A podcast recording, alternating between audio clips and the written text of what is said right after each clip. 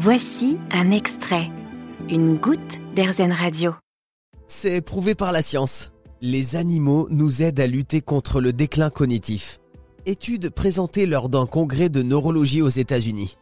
Chiens, chats améliorent notre bien-être, diminuent le stress et ont des effets bénéfiques sur les cerveaux des seniors. Les médecins de l'hôpital universitaire du Michigan ont constaté que les propriétaires d'animaux de compagnie étaient moins enclins à des problèmes cognitifs. Et ce, certainement grâce à la diminution du stress qu'ils apportent. Et des animaux, malheureusement, il n'y en avait pas pour vaincre le stress dans le désert de l'Utah aux États-Unis. Lieu où est installée une base scientifique un petit peu particulière. La Société de recherche sur le désert martien, la MDRS, qui a pour objectif d'expérimenter et de simuler la vie sur Mars. Maxime Jalabert, de l'école Isae Supaéro, la connaît bien. Il vient d'y effectuer une mission de trois semaines. Alors, on a eu des expériences notamment focus sur les facteurs humains, une expérience prêtée par notre école, l'Isae Supaéro, qui s'appelait Téléop, qui est en fait euh, la mesure euh, d'un pilotage de rover avec l'effet du confinement.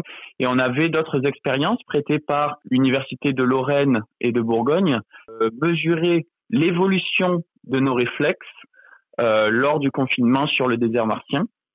Et l'Université de Bourgogne nous suivait psychologiquement donc tous les jours, nous avions à répondre à des questionnaires d'une quinzaine de minutes pour savoir comment on se sentait, euh, notamment. Et alors justement, l'évolution de vos réflexes, qu'est-ce que vous avez constaté? Euh, ben, Nos réflexes, effectivement, diminuaient un peu parce qu'on a une énorme accumulation de fatigue et vivre dans un milieu hostile, ce n'est pas finalement euh, facile pour nous êtres humains. Donc on a eu quand même une légère diminution. Alors toutes ces expériences depuis toutes ces années, elles ont bien fait avancer la science? Ben, De manière générale, bon, on va pas révolutionner la science, bien sûr, mais à notre humble échelle, ouais, on participe à, à une science qui peut faire progresser, notamment dans l'exploration spatiale et aussi si on peut aider certains laboratoires qui veulent certaines données. En parallèle des facteurs humains, on menait des expériences plus techniques, scientifiques, euh, une expérience de mapping de drone. On avait un drone qui nous a permis de réaliser des maps 3D des environs et du coup d'optimiser les sorties extravéhiculaires. D'accord, de pouvoir euh, repérer les lieux avant de sortir en fait, c'est ça? Exactement, donc les lieux euh, sont légèrement montagneux. Donc euh, imaginez-vous avec une combinaison de 15-20 kilos sur le dos et on vous dit ben, vous devez aller au sommet de ce pic. Et c'est vrai que si on n'a pas de chemin, de chemin précis dès le début, on se dit ah oui c'est quand même difficile.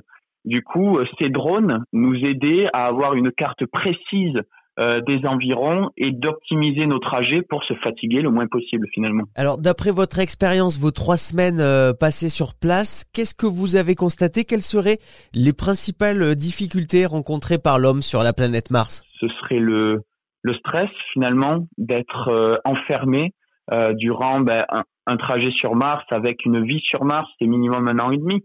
Du coup, être un an et demi avec un équipage, euh, ça peut être euh, très difficile émotionnellement. Donc des chercheurs aujourd'hui travaillent sur ça. On a des simulations de vie martienne qui sont beaucoup plus longues. Je pense notamment à Mars 500.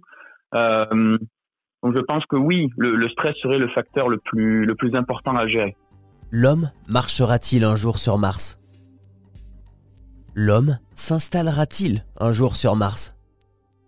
L'homme sera-t-il un jour extraterrestre.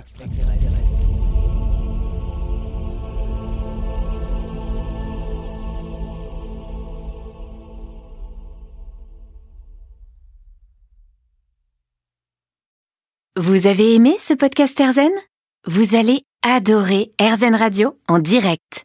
Pour nous écouter, téléchargez l'appli Erzen ou rendez-vous sur erzen.fr.